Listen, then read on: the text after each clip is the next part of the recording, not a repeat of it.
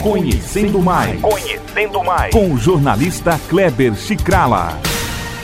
E hoje falaremos sobre a invenção do cinema. Quem passou pelo Boulevard, no centro de Paris, na noite de 28 de dezembro de 1895, não pôde deixar de notar uma enorme fila que se estendia por centenas de metros.